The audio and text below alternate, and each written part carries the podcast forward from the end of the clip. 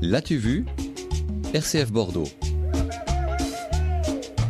La chronique BD Clairville Cosic, aujourd'hui le héros de votre bande dessinée vole aux riches pour donner aux pauvres. Et oui, ce n'est pourtant pas une adaptation BD de Robin des Bois et pourtant Ong Kiltong, c'est le nom de notre héros, pille les temples vides, la cave d'un gouverneur corrompu qui garde des stocks de riz prêts aux paysans et chaque fois, il redistribue son larcin avec un petit mot sympa signé de la part des rendeurs aux pauvres.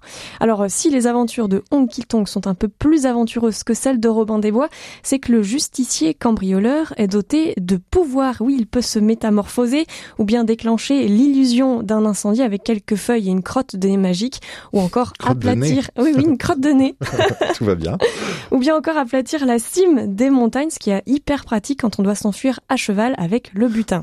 Et quand il fabrique des clones de lui-même pour pouvoir sévir dans toutes les régions du pays à la fois, là c'est la goutte d'eau, accusé de crime organisé, un avis de recherche est lancé dans tout le pays contre celui qui se proclame fils hyper légitime du ministre. Sur cet avis, il est écrit On recherche le sale voleur Ong Kiltong, âge entre 5 et 17 ans.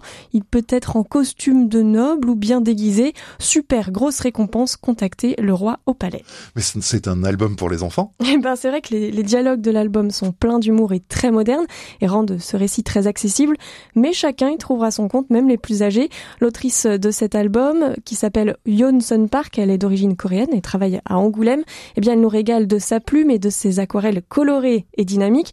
Et derrière tous ces rebondissements rocambolesques, on n'oublie pas que ce récit, écrit en 1612 par le coréen Eo Gyun s'interrogeait surtout sur un monde nouveau où les habitants vivraient contents, gentils, égaux et où personne ne volerait le fric de personne. C'est ainsi que le résume Johnson Park dans l'album. Mmh. Alors ça n'a pas dû plaire à tout le monde à l'époque. Hein. Et en effet, Eo Gyun, qui était pourtant un précurseur, a bien mal fini.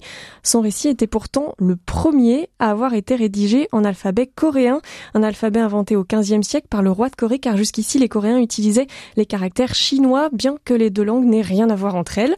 On apprend tout ça dans l'introduction de l'album. On y apprend aussi qu'Eo Qui était un homme politique, a été condamné à mort sous le prétexte assez vague d'avoir voulu créer des bouleversements dans le pays. Et puis s'il fallait encore une raison pour se plonger dans cette bande dessinée, sachez que tous les petits Coréens apprennent l'histoire de Hong Kil-tong à l'école et il est tellement ancré dans l'histoire du pays qu'il sert même de modèle pour remplir les papiers administratifs qui indiquent par exemple inscrivez votre nom ici, par exemple Hong et votre prénom Kil-tong. Quand on connaît l'histoire de ce sacré personnage, ça a quand même plus d'allure que chez nous en guise d'exemple, on nous propose un Jean Dupont ou une Marie Durand. Bref, on apprend beaucoup de choses. On les salue au passage, on, les, on les salue, c'est très bien aussi.